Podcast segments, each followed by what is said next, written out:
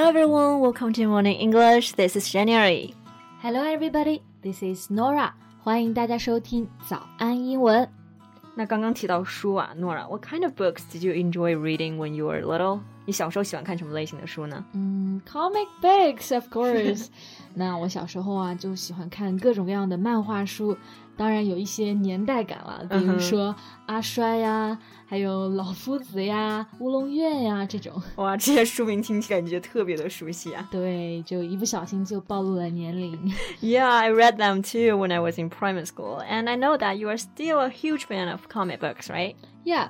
But as I grow up, I'm more into manga, you know, Japanese comic books. 那后面再长大一点嘛，就会更加喜欢看日本的动漫了。嗯哼，日本动漫 Japanese comics 在英文当中呢，还有一个名字就叫做 manga，对吧？对，因为这个其实就是它的日文发音了。嗯哼。So Jen, what about you? What did you like to read when you were a little kid? Well, when I was little, I was really into fairy tale books. You know, well, I still am. I just couldn't stop reading those stories over and over again. I'm not surprised. 那这呢，就是我们的迪士尼小公主啊，就是了如指掌啊。对，那我们都知道，fairy 就是仙女精灵的意思。一般仙女精灵都只会出现在童话故事里面，嗯、所以 fairy tales 就是指的童话书。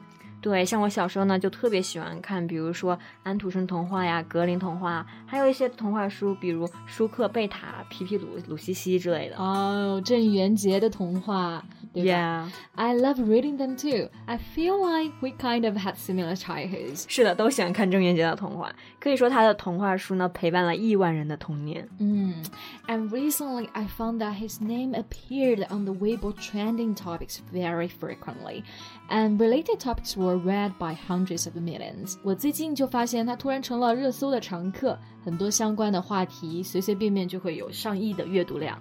哇，感觉在流量明星霸屏的时代还能评上热搜，真的是太厉害了。That's right. So in today's podcast, we are going to talk about the king of fairy tales.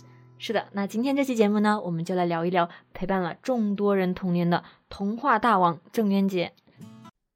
在节目的开始，给大家送一个福利。今天给大家限量送出十个我们早安英文王牌会员课程的七天免费体验权限，两千多节早安英文会员课程以及每天一场的中外教直播课，通通可以无限畅听。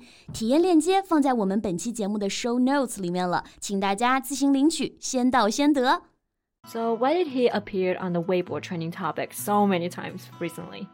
because of his replies to his fans' comments. 哇，凭几句留言就能够霸占热搜榜，绝对是顶流的牌面。Yeah, and his comments are always very witty. Witty So Norah, what did he reply? Well, recently a fan asked him to wish her success on her postgraduate qualification exam, and he replied. Sorry, I can only wish you the second place because I've wished another reader the number one. 哦，就是最近有一个读者希望得到郑渊洁的考研祝福。嗯，postgraduate 就是研究生的意思。那么 postgraduate qualification exam 就是指的研究生入学考试。 那么这个读者呢，就希望在这个考试当中得到郑渊洁的考研祝福。对，然后他就回复说：“抱歉，我只能够祝你考研是全国第二，因为我已经祝福了另外一名读者考研第一了。”这也太严谨了吧！It's so meticulous, right？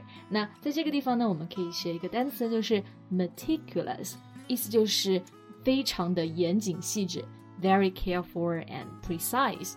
Yeah, and I think his replies are not only witty but also very heartfelt.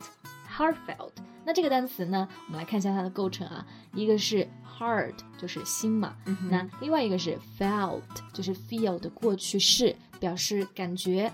Heartfelt 就是能够感觉到心了，就意思就是走心的、真诚的。走心。So how did he reply to his readers that made you feel so heartfelt? Well, after a reader commented that he doesn't want to get married, and he replied, This is your right, granted by the civil code. The civil code 就是民法典啊，grant 就是表授予、赋予。那么郑爷爷的回答的确是非常的暖心啊。那有个读者就是评论说自己不想结婚，然后他就回复到说这是民法典赋予你的权利。 Yeah, I feel like he doesn't regard himself as a senior at the age of 65, but as a friend to his readers. 没错，他并没有拿出长辈式的这种教育语气，而是以一位朋友的身份来和大家聊天。Yeah, in fact, he values interacting with his readers so much that he claims to have invested in 10 properties in Beijing just to store all the fan mails he received. Wow, Ten properties 就是指的十套房子啊。那刚刚我们讲到一个动词，就是 store，它做名词呢就是商店。这个地方做动词是表示存放、保存。据说呢，郑爷爷是为了保存读者寄来的来信，他就咬咬牙，一口气买了十套房子。And now the value of these properties is probably skyrocketing, right? 因为它正好在北京嘛，对吧？有十套房。嗯，那刚刚这个地方说到这个房价肉眼可见的翻了好几倍，就用到了一个动词 skyrocketing。那 Sky 就是天空的意思嘛，rocket 指的是火箭，像火箭一样冲到天上去，所以 skyrocketing 就是指的飞涨、猛涨的意思。Yeah, however, 郑渊洁 said he will never sell those properties. 他说他一辈子都不会把他的房子给卖出去。Why is that? He will definitely make a fortune if he does. Well, because to him, the letters from his readers value much more than the properties he bought. 因为对他来说，小读者的来信才是价值连城的。嗯，感觉真的是一个非常暖的人。 那我觉得他的一生也非常传奇。How so? Can you believe that he dropped out of the school at the age of 11? You mean he didn't even graduate primary school? Yeah. So what happened? 那有一天呢，其实是老师布置了一篇作文，叫做《早起的鸟儿有虫吃》。结果他就反其道而行，写了一篇名为《早起的虫子被鸟吃》，就把这篇作文交上去了。I'm sure the teacher was so pissed off. Yeah, the teacher was so furious and tried to punish him. And do you know what he did in response? What did he do?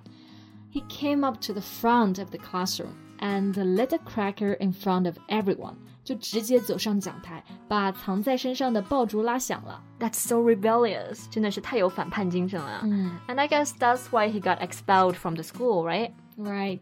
那之后他就被学校给开除了，就是 got expelled from the school.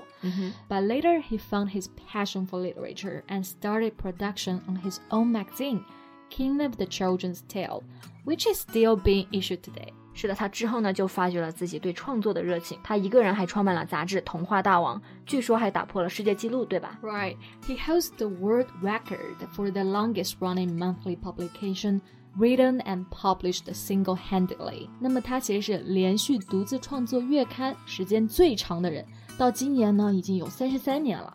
哇，这个毅力真的是让人叹为观止。嗯。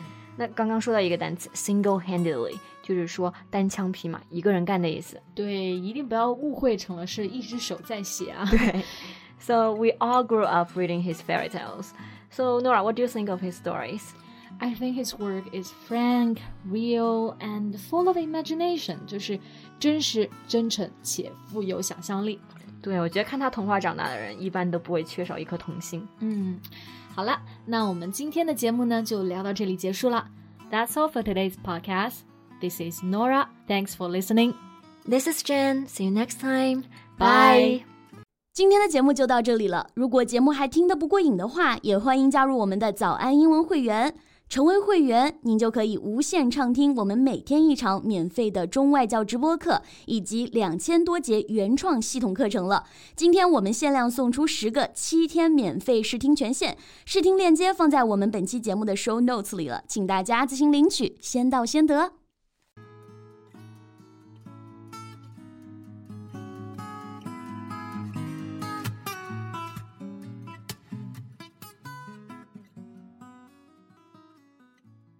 This podcast is from Morning English。